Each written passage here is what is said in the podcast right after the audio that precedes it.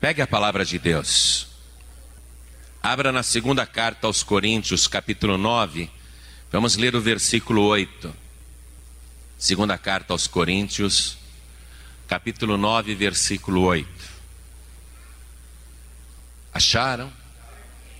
Tem alguém perto de você sem a palavra de Deus? Mostre para a pessoa onde nós vamos ler. Na segunda carta aos Coríntios, capítulo 9, versículo 8. Esta promessa que você vai tomar posse agora. Amém? Para viver o avivamento financeiro. E Deus é poderoso. Quem crê que Deus é poderoso? Você viu que nós tivemos uma visão do Senhor Jesus, o El Shaddai, o Todo-Poderoso, revestido de glória. No seu estado atual, não mais o Galileu, o carpinteiro, o Nazareno, não mais aquele homem que se deixou humilhar brutalmente e parecia tão indefeso. Mas agora ele tem todo o poder no céu e na terra. E é nele que nós temos que pensar agora no início dessa leitura, e Deus é poderoso para tornar abundante em vós toda graça. É em vós. Não é em outra pessoa, não. É em você. Diga é para mim. O Deus poderoso, Ele é abundante na minha vida. Muito bem. Deus é poderoso para tornar abundante em vós toda graça, a fim de que, tendo sempre, em tudo, toda suficiência, superabundez em toda boa obra. Amém? Essa palavra é muito poderosa, eu vou reler, preste atenção e vai tomando posse. E Deus é poderoso para tornar abundante em vós toda graça, a fim de que, tendo sempre, em tudo, toda suficiência, superabundez em toda boa obra. Agora, eu vou ler de novo e você repete em seguida. Vamos lá. E Deus, bem alto, e Deus é poderoso para tornar abundante em mim, oh glória, diga em mim, toda graça, a fim de que, tendo sempre tudo, toda suficiência, superabundez em toda boa obra. Amém? Você quer tomar posse desta promessa? Deus é poderoso, sim ou não? Você crê que Deus é poderoso para fazer isso? Para te dar um avivamento financeiro? Então desocupe as tuas mãos e vamos dar a melhor salva de palmas para esta promessa. Vamos aplaudir e dizer obrigado por ter me prometido isso, meu Deus Todo-Poderoso. Vai aplaudindo e glorificando, e vai possuindo, vai aplaudindo, vai dando glória. Isso, vai exaltando o nome do Senhor.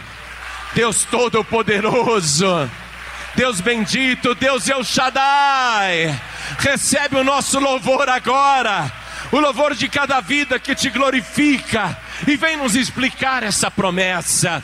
Vem detalhar esta promessa. Vem falar conosco agora, Senhor. Tome o lugar do pregador, tome a boca do mensageiro. Envia a tua palavra com poder e autoridade. E que a tua palavra vá e produza o resultado para o qual está sendo mandada. Em nome do Senhor Jesus. Diga amém, Jesus. Poder se assentar, por favor.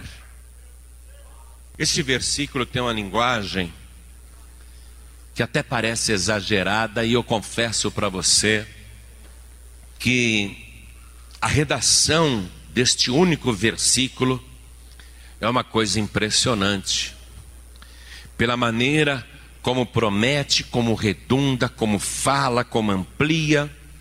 Eu nunca vi, em tão poucas palavras, uma promessa tão larga e tão poderosa. Isso não é redação de um ser humano. é a palavra de Deus. Somente Deus é capaz de juntar palavras para formar um parágrafo tão impressionante, uma frase tão forte, tão poderosa. Fica até parecendo um exagero, mas não é. É a maneira de Deus prometer as coisas, porque sendo Ele o El Shaddai, o Todo-Poderoso, uma pessoa super poderosa se expressa de maneira poderosa. Uma pessoa simplória se expressa de uma maneira simplória, mas Deus não é simplório. Ele é o Todo-Poderoso. Então a maneira dele se expressar é assim mesmo, poderosamente. Fala de uma maneira superlativa. Só ele poderia redigir uma frase dessa. E veja só: poderoso para tornar abundante produzir em grande quantidade. O que nós queremos é um avivamento financeiro, de modo que seja produzida em grande quantidade uma abundância financeira. E aqui está a promessa de que Deus é poderoso para fazer isso. Fazer produzir em grande quantidade, numa grande quantidade toda graça, a fim de que, tendo sempre, amados, a pior coisa que tem é você não ter essa abundância, não ser uma pessoa abundante e não ter sempre. Ou ter bastante num dia e no dia seguinte não ter. Não adianta a pessoa ter abundância numa semana ou numa quinzena e nos outros dias não. Ou faltar no final do mês. Ou durante uma época do ano, ela realmente tem abundância, mas nas outras épocas não tem e nem usufrui de fartura.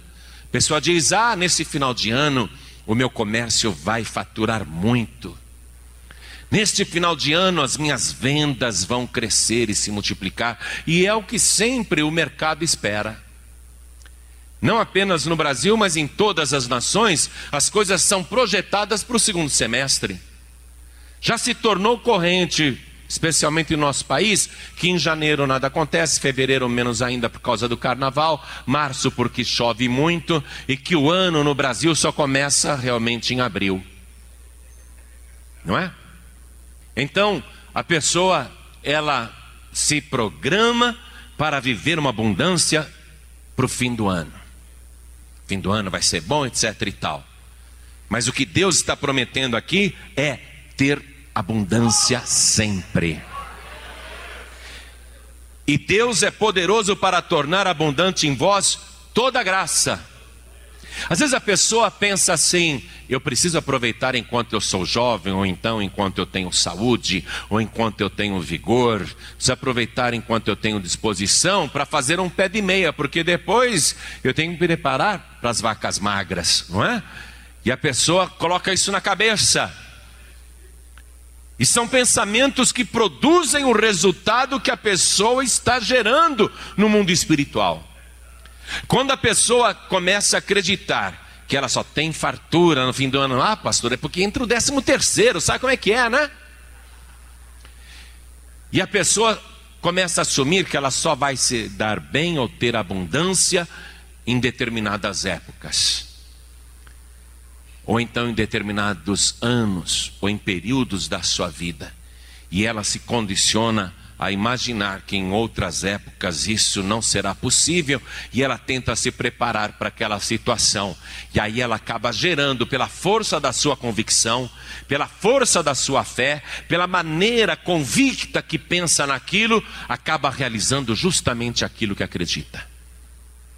O que Deus está fazendo agora é justamente uma reprogramação de linguagem na nossa cabeça, usando superlativos numa frase e fazendo promessas que garantem que não num período e nem no final do ano e nem numa época da tua vida, mas sempre, o tempo todo, sempre.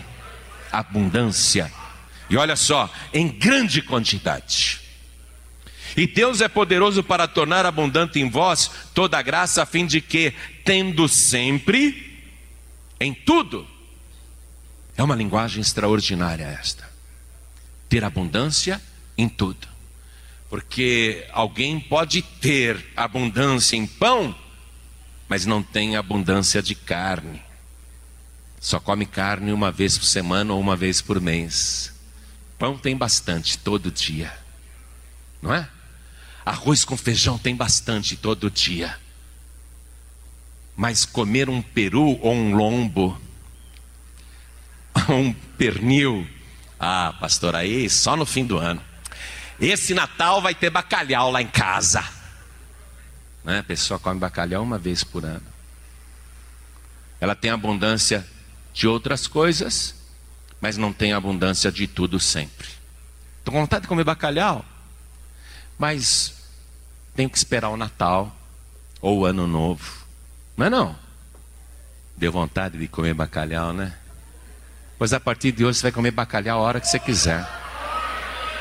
E não vai ter esse papo aí, o bacalhau tá caro, tá pela hora da morte. Esta palavra está me dizendo que Deus é poderoso para tornar abundante em mim, em você, para que a gente tenha sempre tudo, tudo, não de vez em quando. Tudo, tudo. E olha o detalhe que vem em seguida: toda a suficiência.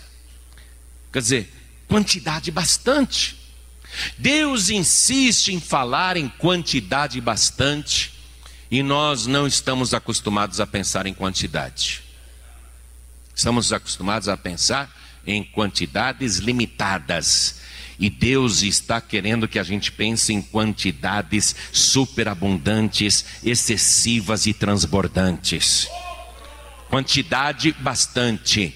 E Deus é poderoso para tornar abundante em vós toda graça, a fim de que, tendo sempre em tudo toda a suficiência, quer dizer, em grande quantidade, e aí Deus Deus emprega na sequência.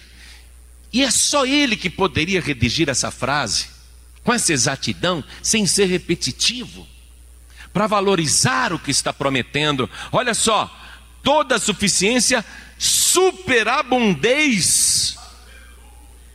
Porque abundante já é a gente produzir em grande quantidade. Agora ele fala que a gente vai ter tudo, toda a suficiência, não é? E ele diz superabundez. Não é apenas abundância, é transbordamento. É transbordar. É você ser uma pessoa transbordante, superabundez para toda boa obra. Esse é o detalhe pelo qual nós temos que perseguir essa abundância e esse avivamento financeiro com o propósito de fazer toda boa obra. Amém? Para toda boa obra. Isso não é ambição, isso não é egoísmo, isso não é avareza, não é usura. Quando a pessoa tem o objetivo de alcançar uma grande abundância, uma grande suficiência, uma superabundância em tudo, o tempo todo, para fazer a boa obra. Amém? Quero que você coloque esse propósito diante de Deus. Meu Deus, eu quero viver um avivamento financeiro, não é porque eu sou egoísta, não, é porque eu quero fazer a tua boa obra. Quem é capaz de prometer isso para Deus? Então fala com a tua mão erguida. Fala, Senhor, eu quero. Senhor, que é poderoso, faça isso em mim. Que o Senhor me dê esta suficiência, essa superabundância, esse transbordamento o tempo todo, em tudo, para fazer a tua boa obra. Deus é poderoso para cumprir isso. E Deus deseja fazer isso. Eu não estou conseguindo penetrar além disso nesse texto, porque ele é notadamente oculto a nós. Por mais que a gente queira decifrar, tudo que Deus está prometendo aqui, as coisas continuam ocultas, porque Deus usa uma linguagem de acordo com seu status. Pobre só fala de miséria, é verdade ou não é? Um rico já fala uma conversa diferente do pobre, não é? O pobre diz assim: nas férias eu vou, deixa eu ver, vou pro Boqueirão. O rico fala: eu nas férias eu vou para Paris, não é? Não é diferente a conversa do rico e a conversa do pobre? O plano do pobre e o plano do rico? Agora, transporta isso para Deus. Como é que você acha que Deus, no status que Ele está, com todo o poder e glória, como é que você acha que Ele se comunica? É de acordo com aquilo que Ele está acostumado a viver, com seu padrão, com seu status. Por isso que nós aqui, seres humanos, ficamos limitados diante dessa frase, porque essa é uma frase proferida na visão e no alcance de Deus, naquilo que ele está acostumado. Mas ainda que você não seja capaz, e nem eu, de alcançar a profundidade dessa promessa, o importante é a gente acreditar naquele que está prometendo. Porque ainda que a gente não entenda, é como ele vai fazer. Então vamos reler e tomar posse. E Deus é poderoso para tornar abundante em vós toda a graça a fim de que, tendo sempre em tudo toda suficiência, superabundeis em toda boa obra. Isso é avivamento financeiro. A maneira como Deus fala, para nós ainda é oculta, mas é a maneira dele se expressar. A gente não consegue imaginar, por mais que queira visualizar, não consegue. E a razão é simples. Vamos comigo aqui na primeira carta aos Coríntios, capítulo 2. Vamos ler o versículo 9. Mas como está escrito: As coisas que o olho não viu, e o ouvido não ouviu, e não subiram ao coração do homem, são as que Deus preparou para os que o amam. E diz aqui o versículo 10: Mas Deus nolas revelou pelo seu Espírito, porque o Espírito penetra todas as coisas, ainda as profundezas de Deus. A profundidade no que Deus promete. Os nossos olhos nunca viram, os nossos ouvidos nunca ouviram, e nunca veio ao nosso coração aquilo que Deus preparou.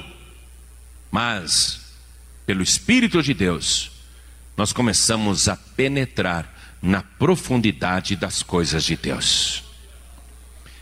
Se a pessoa tentar entender pelo Espírito que está no homem, não vai conseguir. Olha o que diz aqui o versículo 11. Porque qual dos homens sabe as coisas do homem, senão o Espírito do homem que nele está? Assim também ninguém sabe as coisas de Deus, senão o Espírito de Deus. Através do Espírito de Deus, nós começamos a penetrar na profundidade da linguagem de Deus e daquilo que Ele promete. Versículo 12: Mas nós não recebemos o Espírito do mundo, mas o Espírito que provém de Deus, para que pudéssemos conhecer o que nos é dado gratuitamente por Deus. Versículo 13 as quais também falamos, não com palavra de sabedoria humana, mas com as que o Espírito Santo ensina, comparando as coisas espirituais com as espirituais. Então o Espírito Santo ele vai ensinando, comparando coisas espirituais com coisas espirituais. Então nós vamos comparar aqui o versículo 9, ó, que nós acabamos de ler, como está escrito: as coisas que o olho não viu e o ouvido não ouviu e não subiram ao coração do homem são as que Deus preparou para os que o amam. Nós vamos comparar isto, que é espiritual, com a própria palavra espiritual e assim o Espírito Santo vai nos ensinando e nós vamos penetrando na profundidade de Deus. Como o texto diz, como está escrito, então vamos aonde está escrito. Onde isso está escrito? Vamos lá, comparar coisas espirituais com coisas espirituais. Isso está escrito no livro do profeta Isaías, capítulo 64, no versículo 4. Vamos comparar coisas espirituais com coisas espirituais. Isaías 64, verso 4 diz assim: Porque desde a antiguidade não se ouviu, nem com ouvidos se percebeu, nem com os olhos se viu um Deus além de ti, que trabalhe para aquele que nele espera. Estamos penetrando na profundidade dos mistérios de Deus. A palavra aqui está dizendo uma coisa preciosa e nós estamos comparando com a leitura anterior. E aqui tem um detalhe: que não tem Deus como este, que trabalhe para aquele que nele espera. Quando Isaías foi usado para escrever esta promessa, ele começou a entender uma coisa que antes ele não estava entendendo. Porque Isaías aqui está tomando posse daquilo que estava oculto, mas que agora está sendo revelado. E a revelação que ele recebe é que Deus trabalha por ele, mas ele não pensava assim antes. Antes ele recebia a promessa e acreditava que deveria trabalhar por ela. É lógico que devemos nos esforçar e Deus honra isso. Mas atribuir ao ser humano o sucesso da empreitada é deixar Deus de lado. Isaías, antes disso, antes de compreender estas coisas, ele estava vivendo um desânimo muito grande. Eu quero voltar um pouquinho então, para nós pegarmos Isaías no momento em que ele não tinha nenhuma forma de avivamento e estava profundamente abatido. Quero que você vá comigo no livro do profeta mesmo, Isaías, capítulo 49, versículo 4. Mas eu disse: debalde tenho trabalhado, inútil e vãmente gastei as minhas forças. Qual é o, o estado, o ânimo deste homem aqui? É um homem que luta, trabalha, se esforça, se dedica, mas tudo em vão. Ele gasta as forças e não vê o resultado. Mas algo dentro dele diz que a solução do seu problema está em Deus. Que o fato dele estar vivendo este fracasso deve-se unicamente à sua falta de entendimento, porque ele diz aqui na sequência: Todavia, o meu direito está perante o Senhor e o meu galardão perante o meu Deus. Ele sabe que a solução está em Deus. Ele não é preguiçoso, ele não faz corpo mole, ele não é relapso, ele não faz nada relaxadamente, ele é esforçado, ele é dedicado, mas ele vê que todo o seu trabalho é inútil e é em vão, ele gasta todas as forças e não vê o resultado. A gente já não se sentiu assim muitas vezes? Trabalho tanto, levanto cedo, vou dormir tarde, faço hora extras, trabalho sábado e domingo, me dedico que nem um louco, que nem uma louca, me mato de trabalhar, não é? Principalmente nos dias de hoje, me mato de trabalhar e não vejo o resultado. Mas você vai dizer como Isaías dizia: porém o meu galardão está em Deus.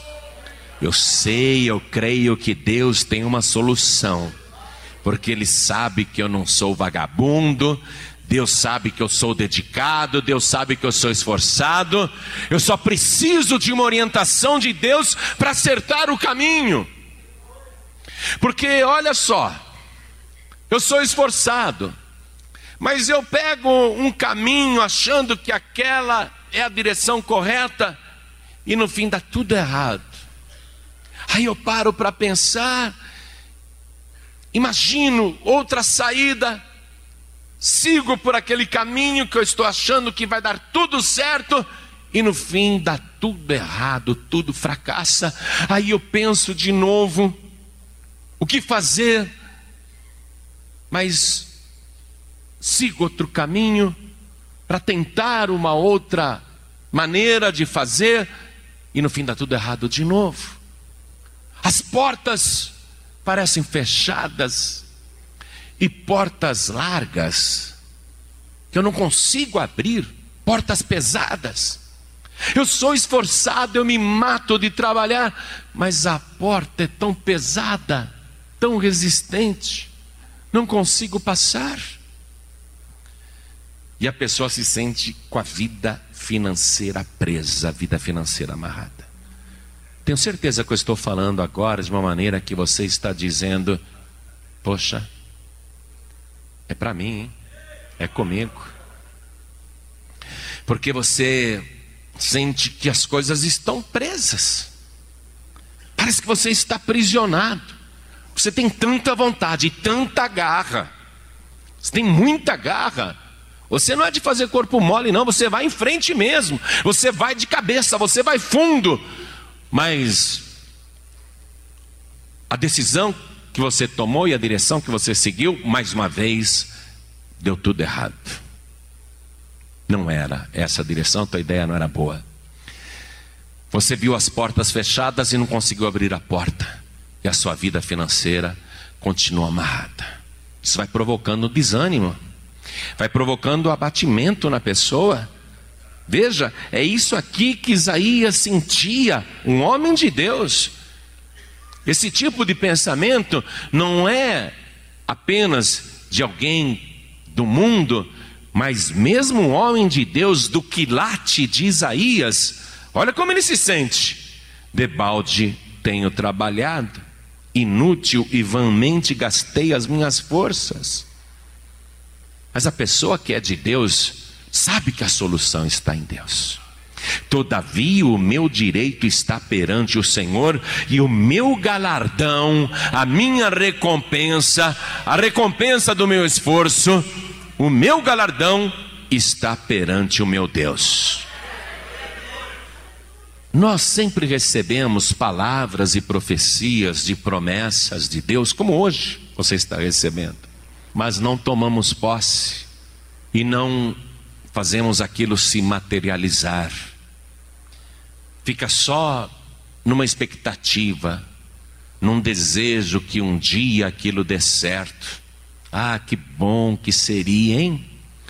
E a pessoa vê aquilo muito distante. A promessa foi feita por Deus e Deus está fazendo promessa para você em todas as áreas da sua vida todos estes dias. Mas parece que é algo distante ainda, especialmente quando a gente fala em vida financeira.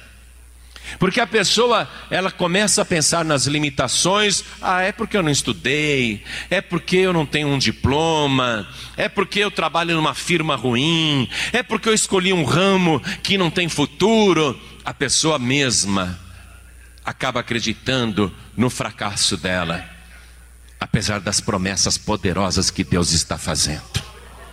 Ela se prendeu, a sua vida está aprisionada, ela se sente algemada nas suas limitações.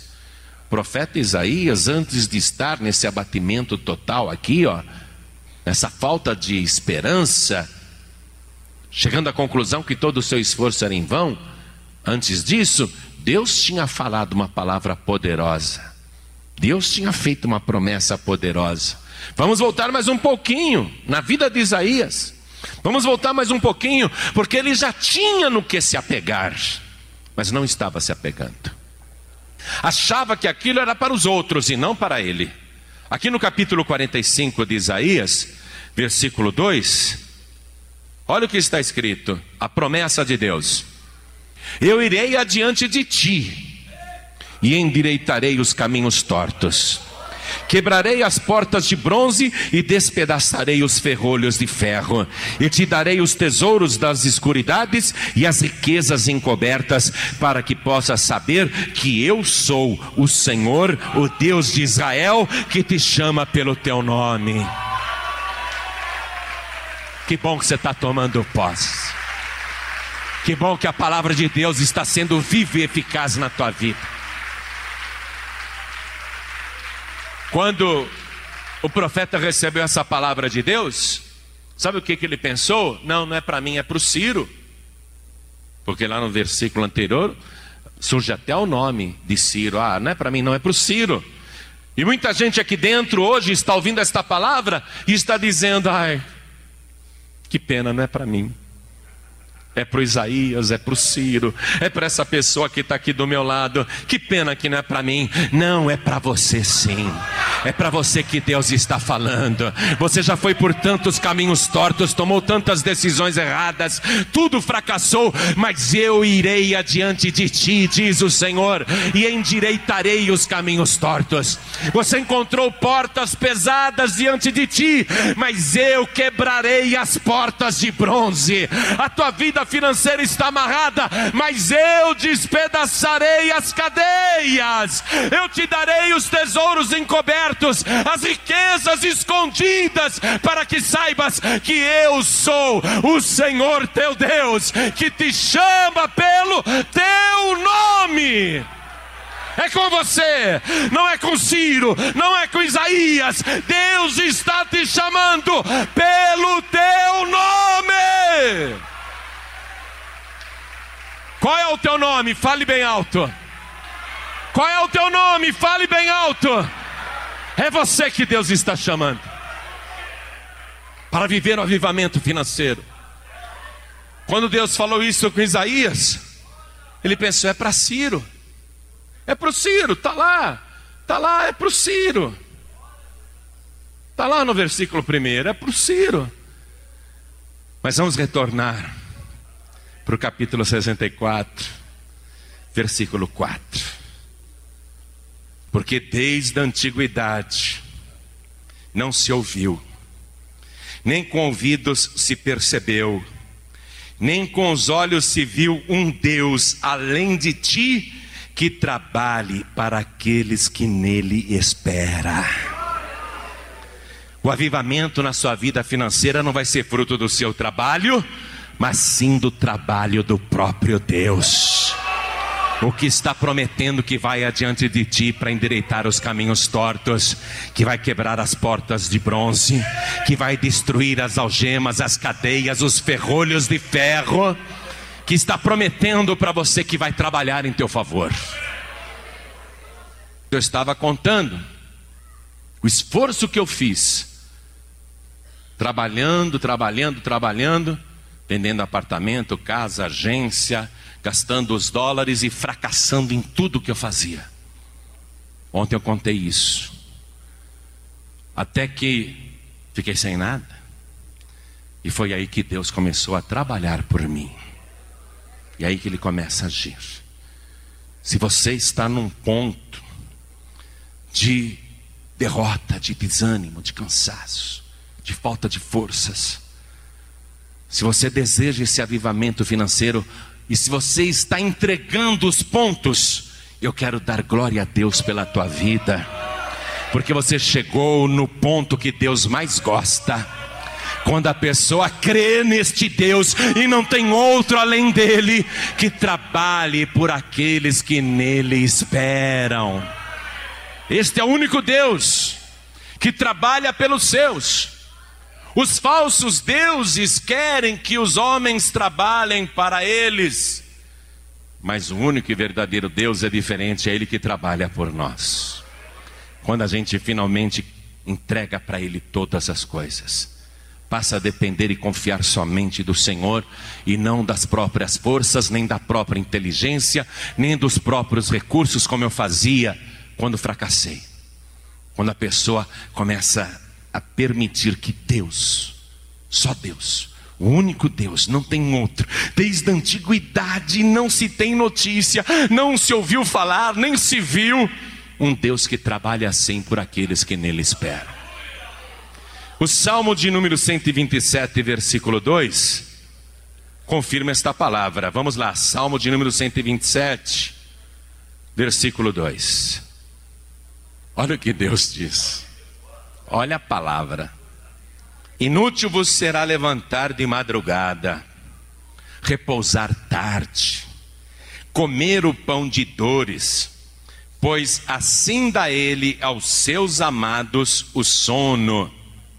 Quando eu leio este mesmo versículo na versão Almeida, revista e atualizada, na versão atualizada, o texto é mais claro ainda, que diz que é inútil levantar cedo e dormir tarde, trabalhar, trabalhar pelo pão, se matar pelo pão, porque aos seus, aos seus, aos que são de Deus, o Senhor dá enquanto dormem. Ou seja, Deus trabalha para dar o pão para os seus inclusive enquanto eles estão dormindo. Por que, que você acha que Jesus ensinou a oração do Pai Nosso, dizendo: O pão nosso de cada dia nos dai hoje? Porque é o Pai que trabalha para nos dar o pão, é Ele que trabalha pelos seus, mas só para quem é de Deus. E a pessoa que é de Deus vive dentro das regras do reino. Agora, veja uma coisa. Somente alguém que é de Deus é capaz de atender os dois requisitos principais que orientam todo o reino dos céus: obediência e fé. Os que são de Deus têm esses dois pilares, estas duas colunas, como mestras na sua vida: obediência e fé. Obedece porque tem fé. E por causa da sua fé é obediente. Como Abraão. Abraão estava muito bem de vida. Lá na Babilônia, em Ur dos Caldeus, morando com seu pai, com a sua mãe, com seu irmão, com seu sobrinho, com a sua esposa Sara, Saraí na época, ou Sarai ali, tudo certinho, tudo tranquilo. Mas um dia aquele homem ouviu uma voz que ele entendeu que era a voz de Deus falando com ele. E só ele ouviu aquela voz. Quando a pessoa começa a ouvir a palavra de Deus, ela sabe se é Deus que está falando ou não. Ela não fica confundida. E Abraão teve a certeza que aquela voz que ele ouviu era do El Shaddai, o Todo-Poderoso, o Deus invisível. E Abraão creu naquela voz que ele ouviu, e aquela voz lhe dizia claramente o que ele devia fazer. Vamos no livro de Gênesis, capítulo 12, versículo 1. Porque Abraão é chamado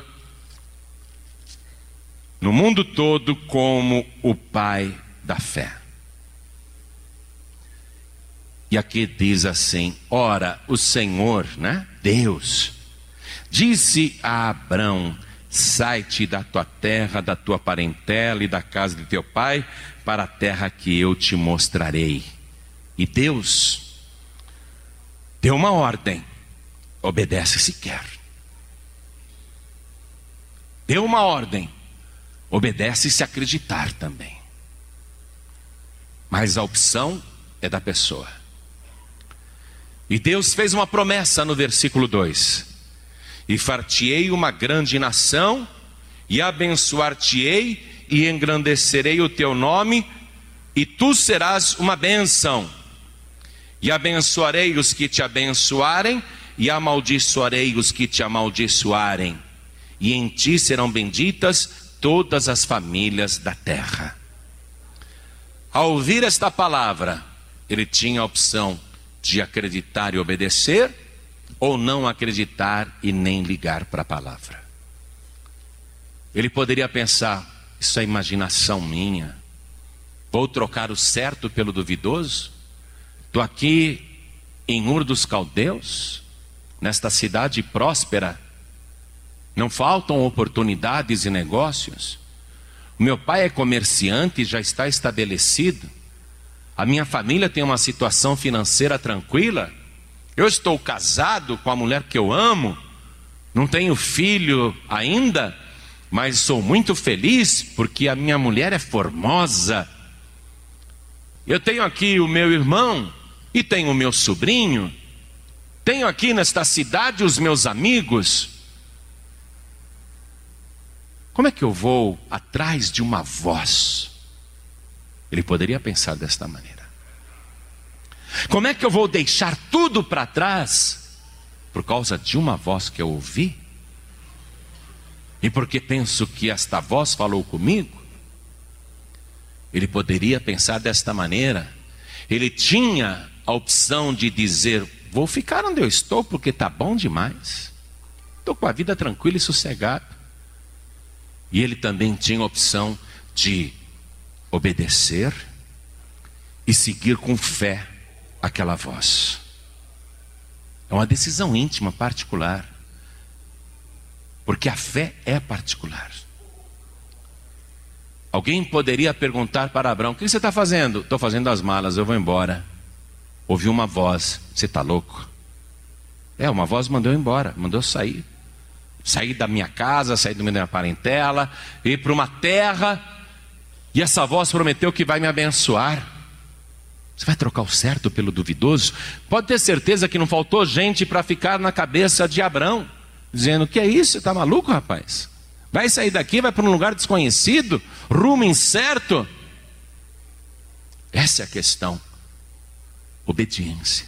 Porque a ordem veio pronta. Sai da tua casa, da tua parentela, sai dessa cidade e vai para a terra que eu te mostrarei. É uma ordem. Obedece se quiser. E eu vou te abençoar e farei de você uma grande nação. Deus prometeu fazer de um único homem uma nação, um país. A promessa era grande. Olha a maneira superlativa de Deus falar não é? A maneira exagerada dele prometer as coisas. Eu vou fazer de você um país. É mole? Isso não é brincadeira, amados. É uma promessa muito grande. Mas é assim que Deus se comunica. Você acha que Deus fala de merreca? Hã? Você acha que Deus fica com micharia? O papo de Deus é papo de miserável? Não, Deus ele promete grandes coisas. Porque ele tem poder para cumprir. O nosso Deus é poderoso. Ele é poderoso. Ele tem poder para cumprir o que promete. Mas é só uma voz falando. É só uma voz. O que, que tem que entrar? A fé, não é? Para obedecer. E Abraão saiu, foi. Obedeceu, porque acreditou. E porque acreditou, obedeceu. E é assim que ele vai viver a vida dele até se tornar uma benção ele vai progredir, ele vai crescer. Primeiramente, ele é o único que acredita no que está fazendo. Hoje é fácil acreditar, porque Abraão é uma história de sucesso. A vida de Abraão é um exemplo. É fácil hoje acreditar, porque já conhecemos a história completa de Abraão, mas naquele momento, Abraão era o único que acreditava. Ele era o único que acreditava. Você está entendendo isso? Cabe a você ser a única pessoa que acredita. Só você. Não adianta você querer viver a fé de outra pessoa. Não adianta você querer a experiência de outra pessoa. Você tem que ser louco o suficiente para acreditar, e só você acreditar. E não importa o que falem, o que digam, você acredita e ponto final. Não irão faltar os pessimistas, os que vão contrariar, os que vão dizer que você está louco. Quando eu saí da General Motors, meu pai falou: Você está louco. Vai trabalhar de graça, sem salário nenhum, para ser estagiário de estúdio de arte? Não vão faltar pessoas da tua família e amigos para dizer: Você enlouqueceu. Mas é a convicção íntima que a pessoa tem. E Abraão era a única pessoa que tinha essa convicção. Assim como você tem que ser a única pessoa a acreditar verdadeiramente e obedecer. E Abraão vai pautar agora a sua vida de sucesso dentro destes dois pilares: fé e obediência. Tudo que vai acontecer na vida de Abraão, de bom, de sucesso, de vitória, é por causa da fé e da obediência. Fé e obediência. Deus aqui prometeu para ele fazer o quê? Dele uma nação. Ele viu um tesouro escondido. Antes de chegar lá na terra que Deus tinha mandado ele ir, ele viu um tesouro escondido.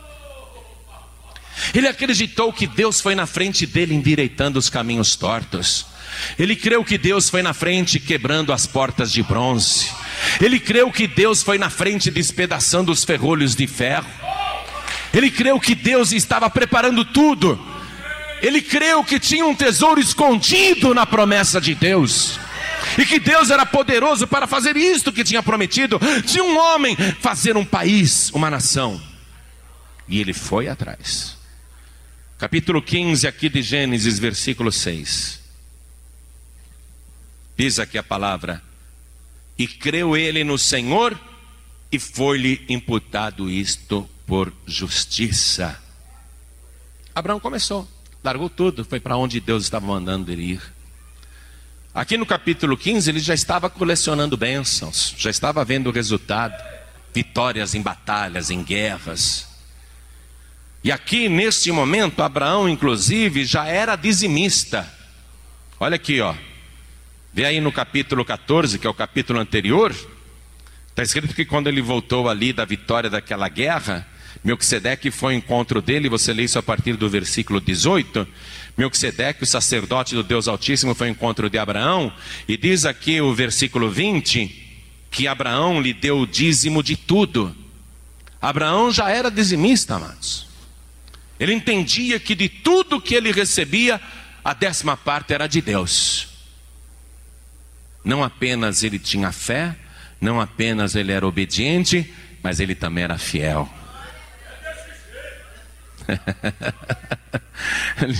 fiel. Mas aqui mesmo, fiel, ele pergunta para Deus: como é que eu vou virar um país? Como é que eu vou virar uma nação? Como é que eu vou ser uma terra? Não é? Como é que eu vou ser um país, meu Deus? E como que esta terra para onde o Senhor me mandou? Eu sei que tem um tesouro escondido aqui. E não era petróleo, viu? Porque em Israel não tem petróleo. O petróleo ficou com os árabes. Tinha um tesouro escondido naquela terra. E ele pergunta: como é que eu vou saber que eu vou herdar essa terra? E como é que eu vou virar um país se eu não tenho nem filhos?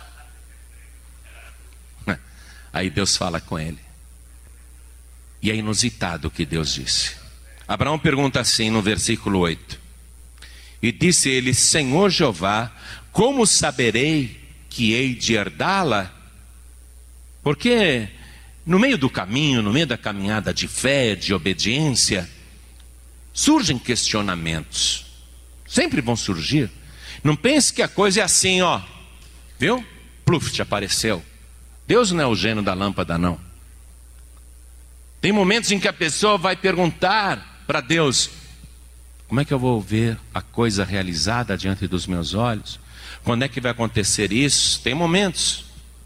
Quando Abraão teve esse tipo de questionamento, Senhor, como é que eu vou fazer para saber que eu vou herdar esta terra que eu estou, porque aqui não tem ninguém querendo vender essa terra, senão eu poderia até comprar, mas como é que eu vou saber que eu vou herdar isso e que o Senhor é o dono da terra e está me dando posse dela? Sendo o Senhor o dono do céu e da terra, como é que eu vou ter uma garantia de que esta terra é minha herança? Para mim e para os meus descendentes, se nem filho eu tenho, não tenho nem papel passado, não tenho escritura, não tenho nada. Como é que eu vou saber que tudo isso aqui é meu e que eu vou ser um país? Eu, sozinho, que não tenho nem filhos, como é que eu vou saber que aqui vai ser o meu país? Esse tesouro escondido. Questionamentos que surgem no meio do caminho. A resposta de Deus é realmente para fazer a gente pensar e tirar do comodismo, amados. Vamos ver, versículo 8 ele pergunta: Como saberei que hei de herdá-la? E no versículo 9, estou em Gênesis 15, não é? Versículo 9, Deus diz para ele: Toma-me uma bezerra de três anos, e uma cabra de três anos, e um carneiro de três anos, e uma rola e um pombinho. Interessante, né? Meu Deus, como é que eu vou saber que eu vou virar um país, que eu vou herdar essa terra? Deus fala, me dá aqui isso, isso, isso, isso. Pensa um pouco. Resposta. Que resposta é essa que Deus está dando? Que resposta é essa, amados? É desconcertante Deus vem falar de oferta numa hora dessa, no momento em que Abraão está fazendo o questionamento mais importante de toda a sua vida. Eu acreditei, eu saí da minha terra, eu obedeci, eu estou sendo dizimista fiel. Senhor, está tudo bem, não é? Está tudo bem, não é? Eu obedeci, estou andando pela fé, sou dizimista fiel. O que, que falta? O que, que falta, Senhor? Hã? que, que falta? E Deus, ao invés de falar para ele um monte de coisa, Deus fala de oferta. Hein? Deus não diz mais nada, Deus só fala para ele mandar uma oferta. E não é uma oferta qualquer, não. Oferta específica. Toma uma bezerra de três anos. Não pode ser uma bezerra qualquer, não. Tem um monte de bezerra lá no rebanho. É uma de três anos. E ele vai escolher a melhor, e tem que ser de três anos. E uma cabra de três anos. Não é uma cabra qualquer, não. Tem que ser uma de três anos. E a melhor que tiver. E uma rola e um pombinho. É lógico que Abraão vai dar. Hã? Como é que eu vou fazer para herdar, Senhor? Deus manda dar uma oferta. Você acha que Abraão não vai dar? Se Deus falar para você, quer herdar, me dá esta oferta, acha que você não vai dar? É só isso, Senhor? É, mas não é qualquer oferta. Deus determinou esta oferta para Abraão, Abraão deu. Agora, veja só. No versículo 18 aqui, eu continuo no capítulo 15 de Gênesis. Abraão deu, do jeito que Deus pediu, não é? Deus não deu explicação nenhuma. Deus falou só para ele dar oferta. Quer ver como é que eu vou fazer? Dá a oferta aí. Aí olha só, versículo 18. Naquele mesmo dia, naquele mesmo dia que ele deu a oferta, essa oferta. Naquele mesmo dia, fez o Senhor um concerto com Abraão, dizendo: A tua semente tenho dado esta terra, desde o rio do Egito até o grande rio Eufrates, quer dizer, do Egito até a Babilônia. E o Queneu, e o Quenezeu, e o Cadimoneu, que eram povos daquela época, e o Eteu, e o Ferezeu, e os Refaíns, e o Amorreu, e o Cananeu, e o Girgazeu, e o Jebuseu. O Jebuseu era o habitante de Jebus, atual Jerusalém. Então Deus mostrou para ele que estava dando aquela parte do Oriente Médio para Abraão. O que é que Abraão tinha como primeira promessa de Deus? Farei de você uma nação. E o que é que Deus está dando para ele agora? Deus está dando mais do que uma nação, Deus está dando uma parte do Oriente, que envolve partes do Egito, também de Caná, não é? E Deus dá até a parte de Israel. Deus deixa claro, até essa parte aqui da Babilônia eu estou dando para você até o rio Eufrates. Veja que Deus aqui, por causa da oferta de Abraão, ampliou a sua possessão. Não apenas uma nação, mas aquela parte do Oriente. E Abraão está satisfeito, mas Deus ainda não. Porque o nosso Deus tem uma linguagem expressiva, superlativa, e ele promete muito, promete muitas coisas, coisas grandiosas. Aí Abraão vai possuir isso que Deus está dando, ele está possuindo pela fé. Mas Deus ele sempre esquadrinha o coração do ser humano. Como é que está o coração do ser humano? Porque a pessoa naquele momento em que ouve a voz de Deus, ela fica balançada. Alguém acredita e vai obedecer. Outro zomba, escarnece por dentro. Mas Deus, ele esquadrinha os corações e diz aqui no livro do profeta Jeremias, capítulo 17, versículo 10. Vamos comigo até lá. Livro do profeta Jeremias, capítulo 17, versículo 10. Eu, o Senhor, esquadrinho o coração, eu provo os pensamentos. E isso para dar a cada um segundo os seus caminhos e segundo o fruto das suas ações. A fé sem obras é morta. Então a pessoa estava ouvindo a mensagem. Pastor João Ribeiro estava tão legal, sabia? Estava tão contente ouvindo tanta promessa. Mas parece que o senhor está falando de oferta? Eu não. Deus está falando de oferta. Pastor, mas aí eu já não gostei, aí já fiquei contrariado. Deus sabe se você ficou contrariado, se o teu pensamento já foi para outro lado. Deus sabe tudo, porque Ele esquadrinha os corações e os pensamentos para dar a cada um conforme as suas ações. Deus ele prova as pessoas assim. Olha só, Abraão vai ter a sua possessão mais ampliada ainda, porque Deus tem a linguagem superlativa. Mas Deus só vai dar as coisas para Abraão mediante a sua sequência de ofertas. Quero que você vá comigo agora no Novo Testamento, no livro ou na carta aos Hebreus. Vamos ler no capítulo 11, aos Hebreus, capítulo 11. Vamos ler o versículo 8. Aos Hebreus, capítulo 11, versículo 8.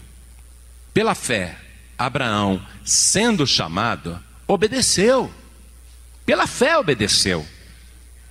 Indo para um lugar que havia de receber por herança, e saiu sem saber para onde ia. Não havia nenhuma garantia, só a palavra que ele obedeceu pela fé. Mas ele não sabia nem para onde ia. Deus prometeu para ele: você vai ser um país. Aí, quando ele pergunta, tempos depois: Como é que eu vou saber que eu vou herdar essa terra para onde o Senhor me mandou? Deus fala para ele: Me dá essa oferta assim, assim, assim. Aqui, agora eu quero ler para você o versículo 17. Pela fé ofereceu Abraão a Isaac quando foi provado. Sim, aquele que receber as promessas ofereceu o seu unigênito Sendo-lhe dito em Isaac será chamada a tua descendência, considerou que Deus era poderoso para até dos mortos o ressuscitar, e daí também em figura ele o recobrou. O que, que nós estamos lendo na carta aos Hebreus? A história de sucesso já ocorrida, como exemplo de vida, e falando como que foi a fé de Abraão. Mas não foi simples assim. Quando Abraão já estava com seu rebanho multiplicado, com muitos empregados, muito ouro, muita prata, e com seu filho único, de onde viria a sua descendência, ele acreditava. Aquele filho único queria virar um país, uma nação. Deus fala para Abraão: Eu quero o teu filho, o teu único que você ama. Quero que você me apresente como oferta em cima de uma montanha que eu te mostrarei. E novamente, foi só a voz falando com ele. E a única pessoa que tinha convicção dessa voz era Abraão. Por isso que ele nem comentou com a Sara, sua esposa. Ele podia falar: Sara, olha, estou num conflito aí. Veja só, aquela voz de Deus que me mandou sair de Ur dos Caldeus e que nos abençoou tanto, que nos fez progredir, que deu tudo certo. Aquela mesma voz falou comigo agora: sabe o que ele quer? Ele quer o Isaac. Se ele comentasse isso com a esposa, a Sara, na hora, ia dizer: Olha, agora eu tenho certeza, você está louco mesmo. Você não é mais jovem, Abraão, você já é um velho. Com certeza você está ficando esquizofrênico, esclerosou, está ouvindo vozes, você está maluco, já está gagá.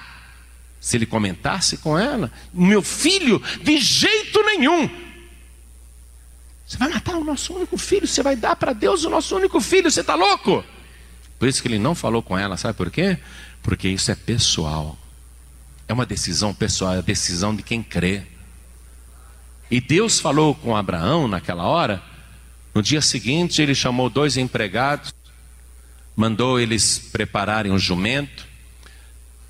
Abraão ajudou a separar a lenha, a cortar a lenha porque os holocaustos naquela época envolviam fogo e a lenha era necessária. E ele também juntou fogo e brasas e pegou o filho e falou: Isaac, vamos comigo, vamos fazer uma viagem. E Isaac foi com seu pai e Abraão não falou nada para Sara, só Abraão sabia o que, que ele ia fazer.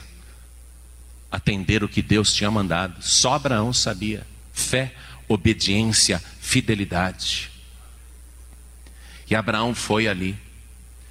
Quando viu a montanha que Deus tinha indicado, ele virou para os empregados e disse: Fiquem aqui com o jumento, dá a lenha para o meu filho Isaac levar, e eu vou levar o fogo e vou levar também o cutelo, vou levar a foice aqui, vou levar a faca, o facão.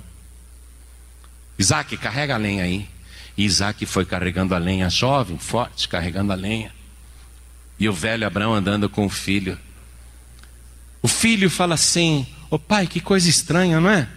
Nós estamos indo lá na montanha para sacrificar a Deus, mas cadê o cordeiro, hein? O senhor está com fogo aí, está com o cutelo na mão, eu estou com a lenha aqui, e cadê o cordeiro? O que, que Abraão disse? Deus proverá. Deus proverá. Deus proverá. Você acha que Deus vai faltar? Não, Deus proverá. E Abraão era o único que sabia o que ia fazer, o que ele ia dar de oferta para Deus. Nem Isaac sabia, porque senão ele sairia correndo. Tá, meu pai está doido, quer me matar. Ele era a oferta e não sabia. E aquela oferta ia custar muito, porque eu vou dizer uma coisa para você. Um filho ir no enterro do seu pai é triste, mas um pai ir no enterro e no funeral do filho é pior ainda. É uma cena que nenhum pai quer ver.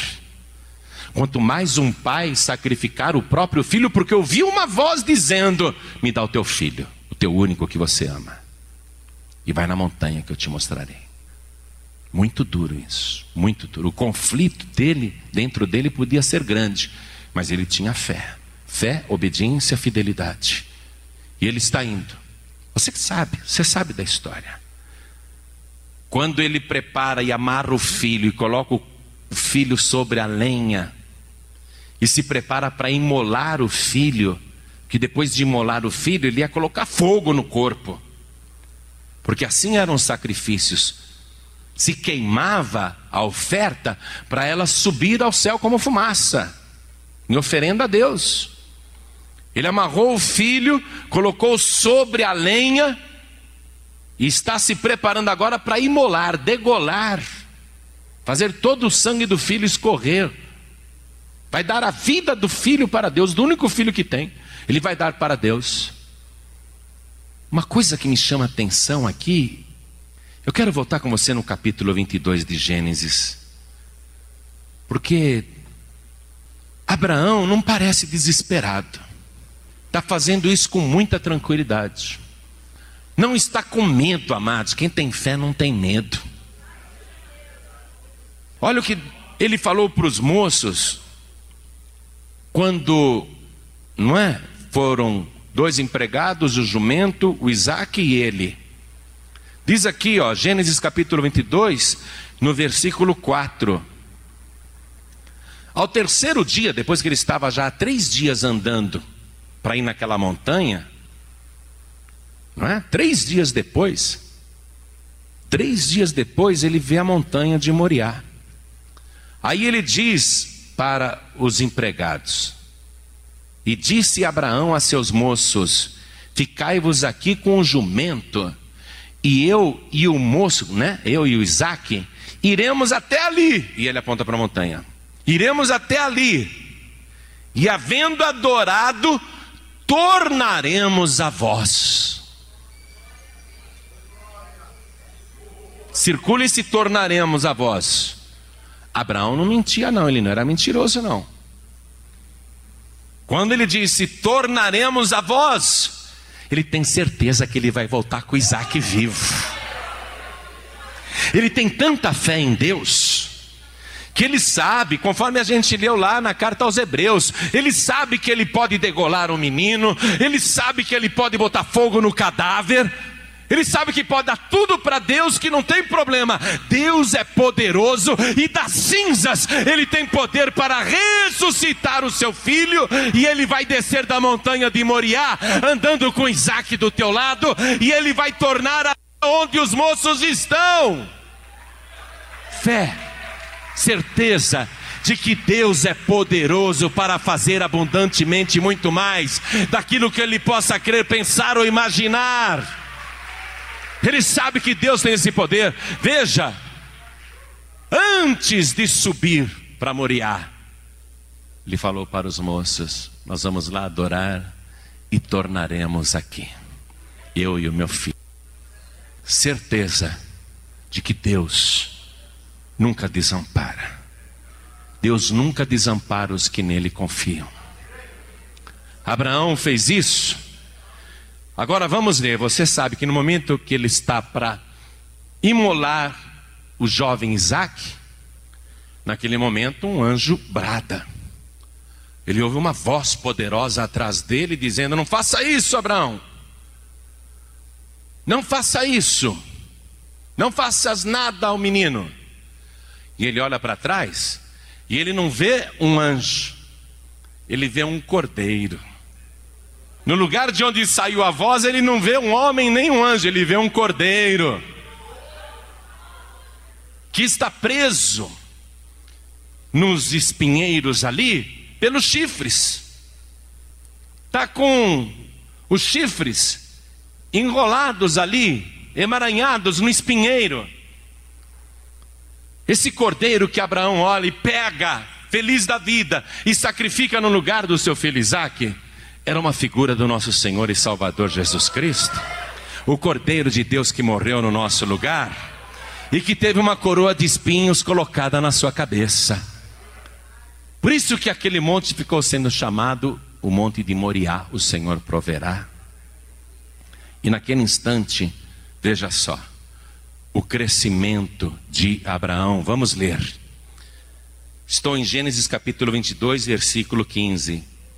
Então o anjo do Senhor bradou a Abraão pela segunda vez desde os céus e disse: Por mim mesmo jurei, diz o Senhor.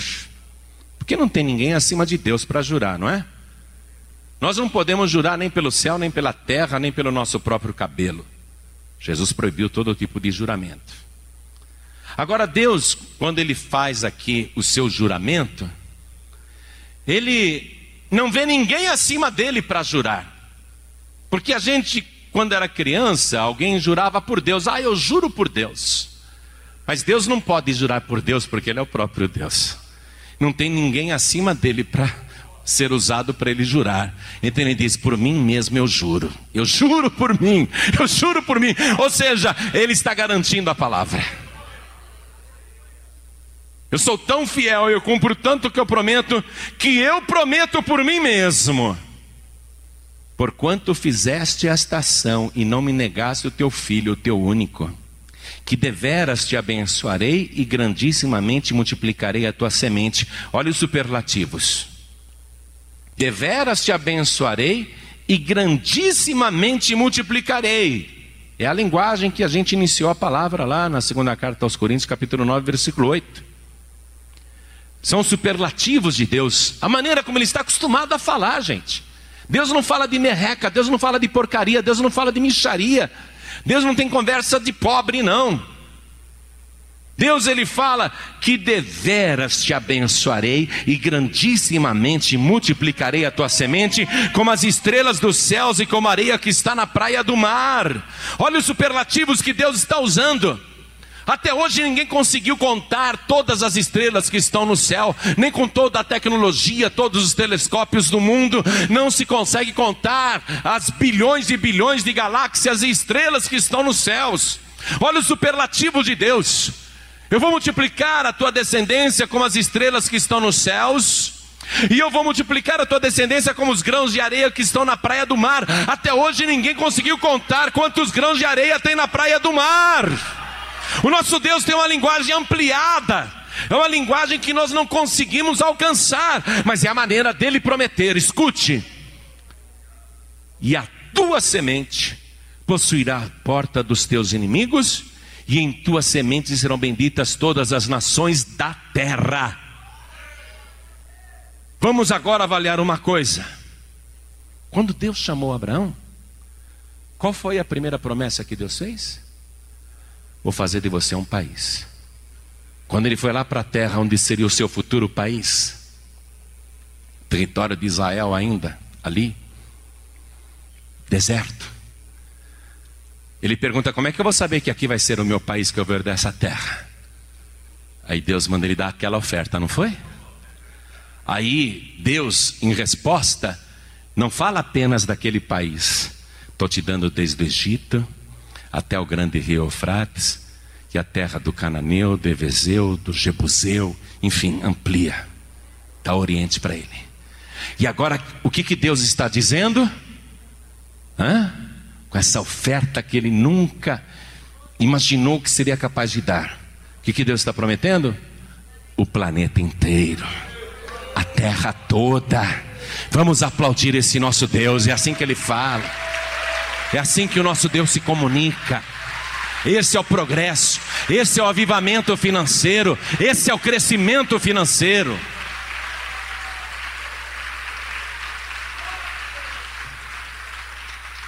Vamos ficar todos de pé porque eu vou orar. E isso é uma decisão particular sua.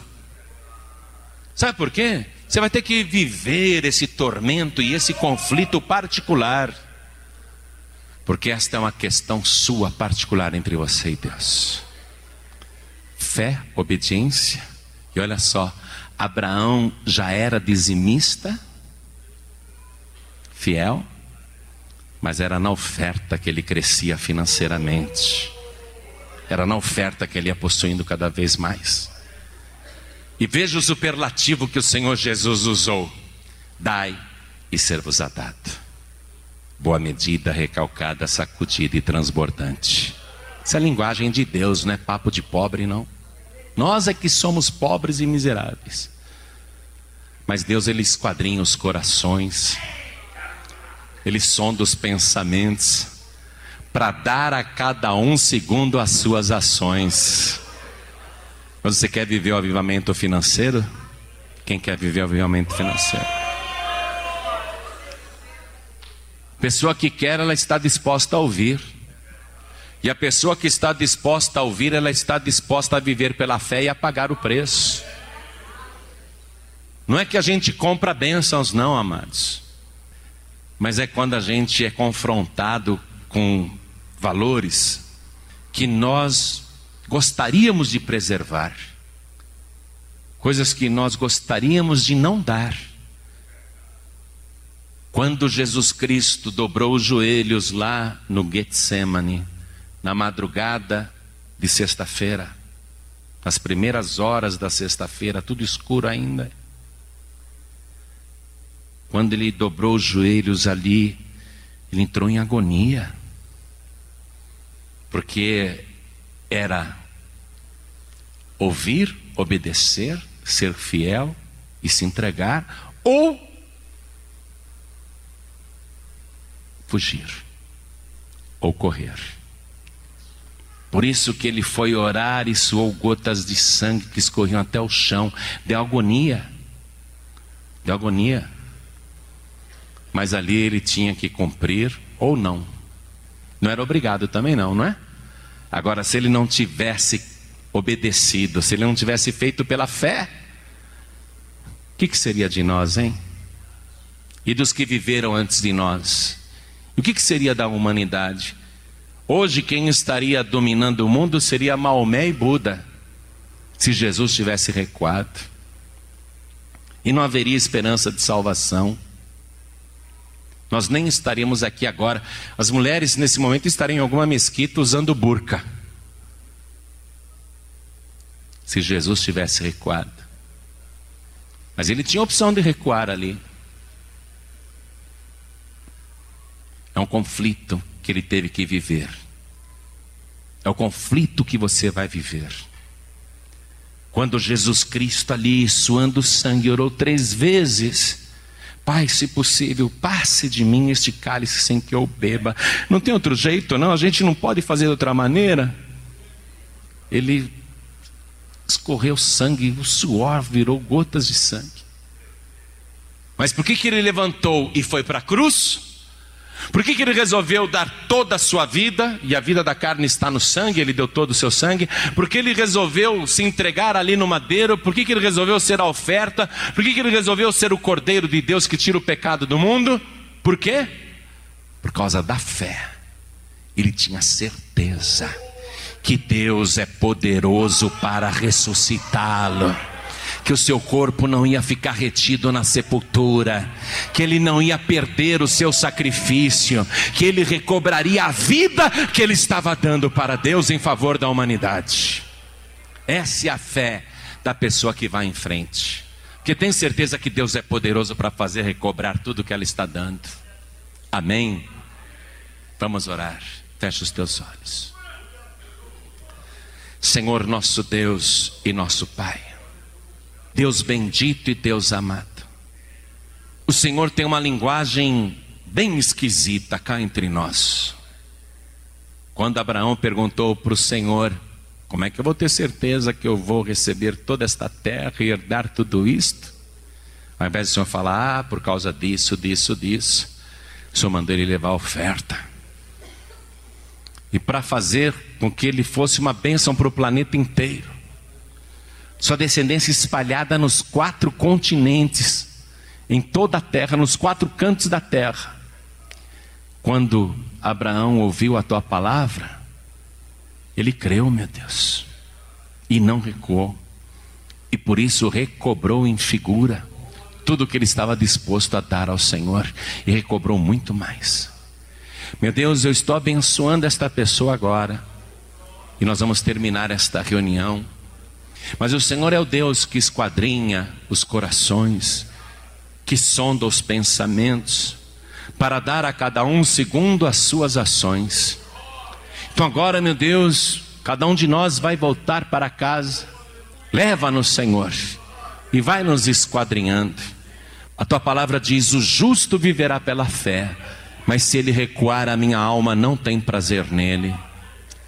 Meu Deus, nós não somos daqueles que recuam, mas somos daqueles que avançam, porque confiamos no teu nome, confiamos no teu poder. Então, Pai bendito, agora nós estamos terminando este encontro, esta reunião. Vai falando cada vez mais no coração do teu filho e da tua filha, ou simplesmente faça silêncio, porque é assim que também o Senhor faz o silêncio o silêncio, esperando apenas a fé daquele que crê e obedece. Então faz, meu Deus, conforme a tua palavra. E abençoe cada vida aqui presente. Em nome do Senhor Jesus, assim seja. Diga amém, Senhor. Glória a Deus.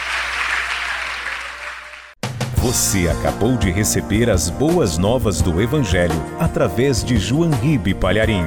Um oferecimento dos pregadores do telhado. Participe da reunião de Paz e Vida. Para informações, acesse pazevida.org.br. Paz e Vida, lugar de gente feliz e ungida.